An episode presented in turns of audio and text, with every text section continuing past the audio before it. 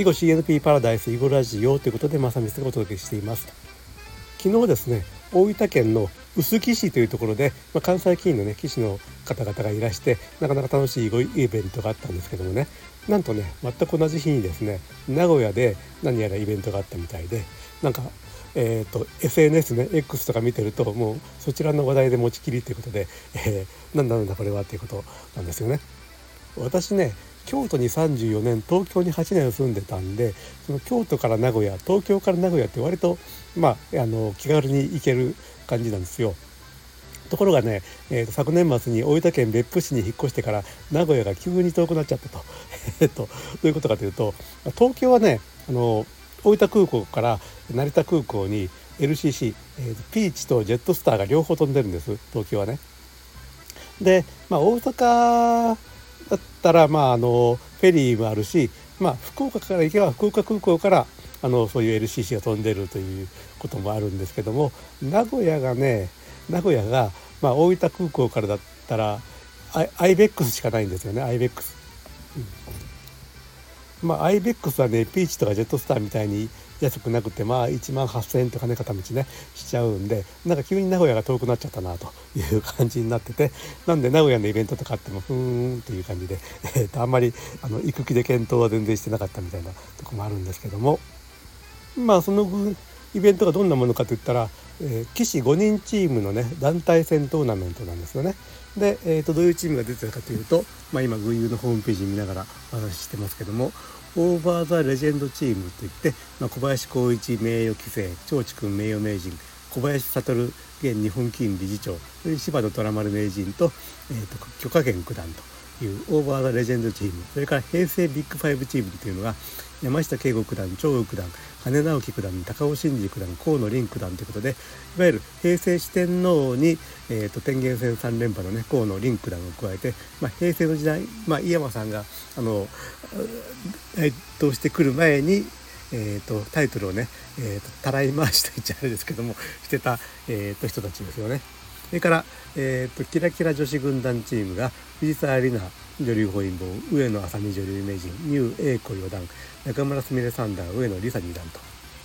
であとザ・フォーカスチームというのがあって異国フォーカスというねあの NHK の日曜昼の番組で、えー、講師を務めた人たち蘇陽国九段鶴山敦八段林間傑八段平田智也八段鈴木真二八段、まあ、こういったメンバーで、えー、と4チームのね、えー、団体戦トーナメントが行われた行われたと。でまあ注目がね、えー、と第1回戦の、えー、平成ビッグファイブチーム対キラキラ女子軍団チームなんですよねだったと思います。でその結果がですね、えーえー、キラキラ女子軍団チームが2勝3敗で敗れるという非常に惜しい結果になってまして、えーと、その2勝というのがね上野愛咲美五段が、えー、羽根直樹九段上野梨沙二段が山下慶吾九段を破るということでですね、えーと、これは非常にあのすごいなと思ってこれ取り上げようと思ったんですけどもまあ最近ねこの上野姉妹の話題はこのラジオで何回もやってるんで今回はね、えーと、中村すみれ三段が張九段に敗れたについてちょっと取り上げてみようかなと思います上野姉妹のはね後でちょっと寄付とかも調べてからまた改めてねあの番組にしようかなと思ってます。まあその SNS ね X とかいろいろ流れてきたその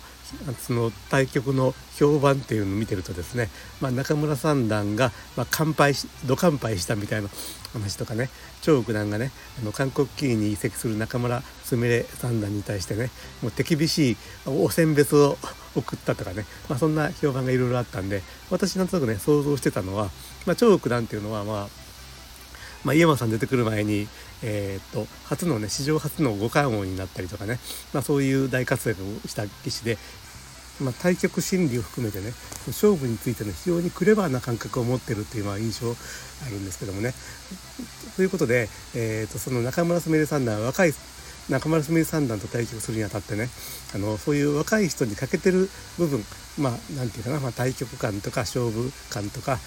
まあ、予選におけるね非常に微妙な具合とかねそういう部分を持ってえっ、とまだまだ君にはそんな部分が足りないんだよっていう風なねところを教え諭すようなねそんな碁を打ったのかと思ったんですけれども寄付をね、えー、と見てみたら全然違いました。えっ、ー、とね序盤からまあ560手目ぐらいまでね中村三段の方が、まあ、ちょっとわずかにリードしているような展開でそこからえー、っと一と一が絡み合う非常に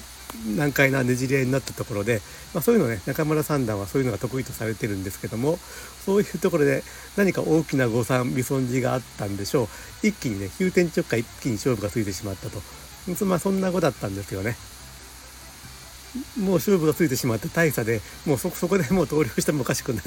と思った思うんですけどもまあそういうね公開対局のイベントだったんで、まあ、その後、まあ何十手か打ち続けたということでなあの中村三段の土乾杯というようなね形になってしまったんですけれども。